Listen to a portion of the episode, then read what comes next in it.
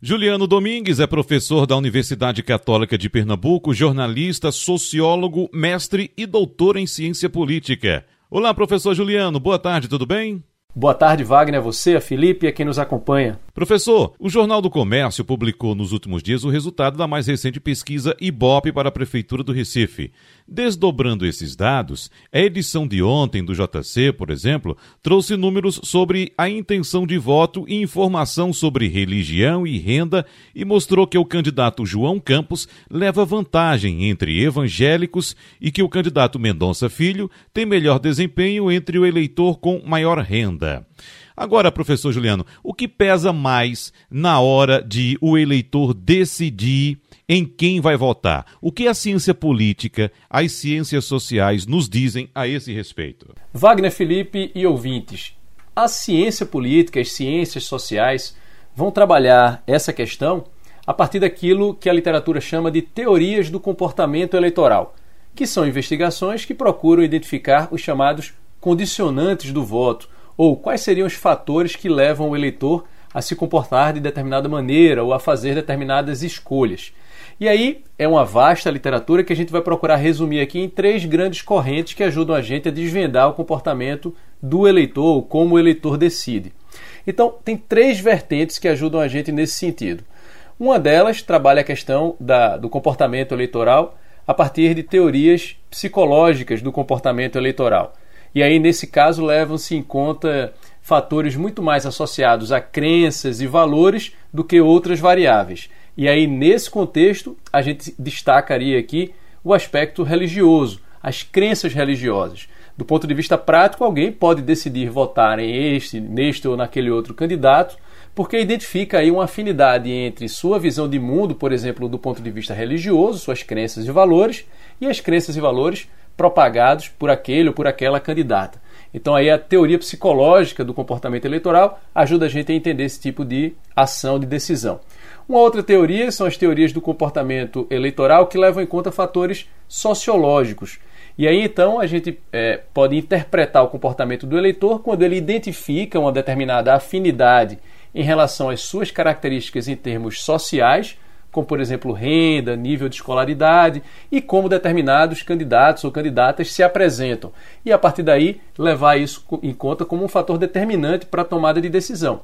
Exemplo, aquela ideia de que trabalhador deve votar em trabalhador, né, que boa parte da comunicação é, política tenta é, convencer a partir desse, desse tipo de mote, digamos assim. Ou trabalhador não vota em patrão.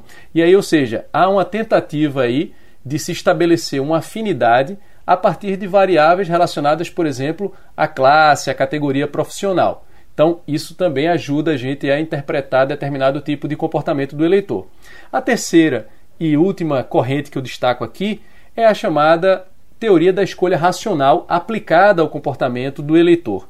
E aí, a partir dessa perspectiva, tem-se o comportamento instrumental, que, em outras palavras, significa pragmático, né, objetivo, ou seja, Pouco importa variáveis de natureza psicológica, como crenças religiosas, ou de natureza sociológica, como, por exemplo, identidade de classe. O que o eleitor leva em conta nesse caso é a resolução dos seus problemas, independentemente de outras variáveis. Isso explicaria, por exemplo, patrão votar em trabalhador, ou trabalhador votar em patrão, ou mulher votar em homem, ou homem votar em mulher, ou um sujeito que tem determinada crença religiosa votar em quem não acredita em Deus, porque aí são outros fatores que vão pesar na decisão do eleitor. Daí a ideia da escolha racional é uma correspondência entre é, determinados objetivos a serem atingidos e a escolha a ser feita. Então, essas teorias elas têm limitações, obviamente, como toda teoria científica, mas tem limitações importantes do ponto de vista cultural. Isso porque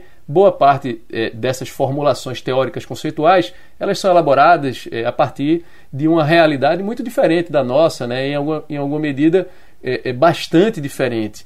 E isso vai gerar, digamos assim, é, algumas necessidades de ajuste quando a gente pensa nessa realidade específica. No nosso caso, Wagner, Felipe e ouvinte, o que acaba pesando muito mais é a escolha racional. Né? É uma tomada de decisão muito mais guiada pelo pragmatismo do que por questões ideológicas ou de crenças. Professor, outra pesquisa Ibope divulgada neste fim de semana trouxe números sobre a aprovação do presidente Jair Bolsonaro nas capitais brasileiras.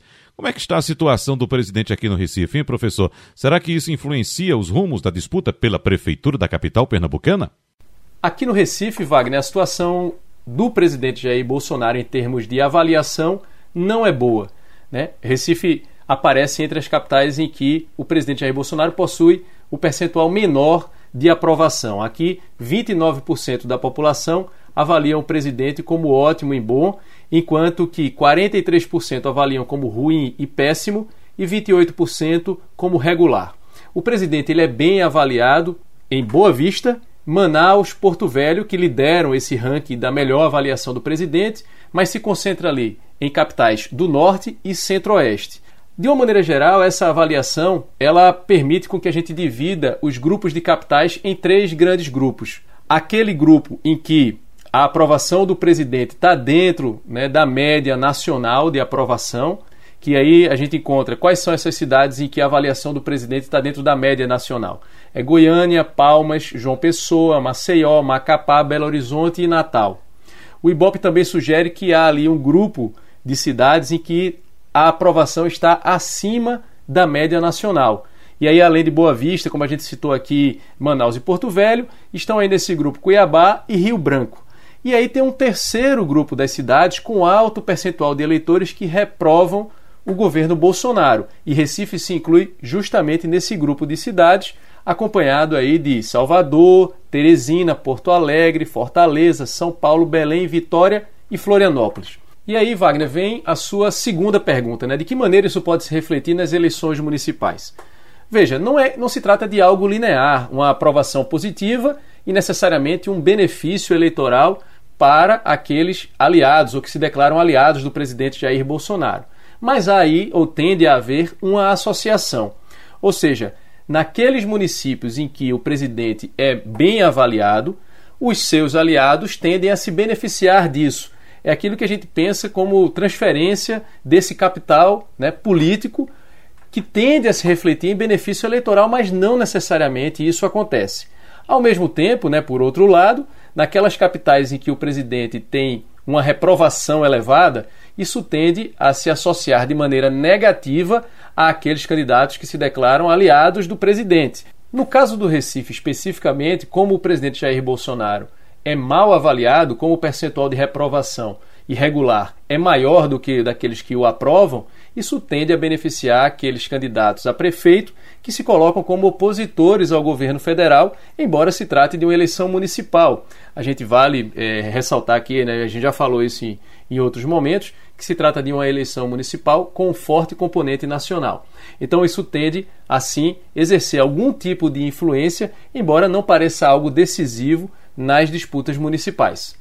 Juliano Domingues, muito obrigado, um abraço e até a semana que vem. Professor, um abraço e até a semana que vem. Eu é que agradeço, Wagner, Felipe ouvintes. Uma boa semana para todos nós e até a próxima.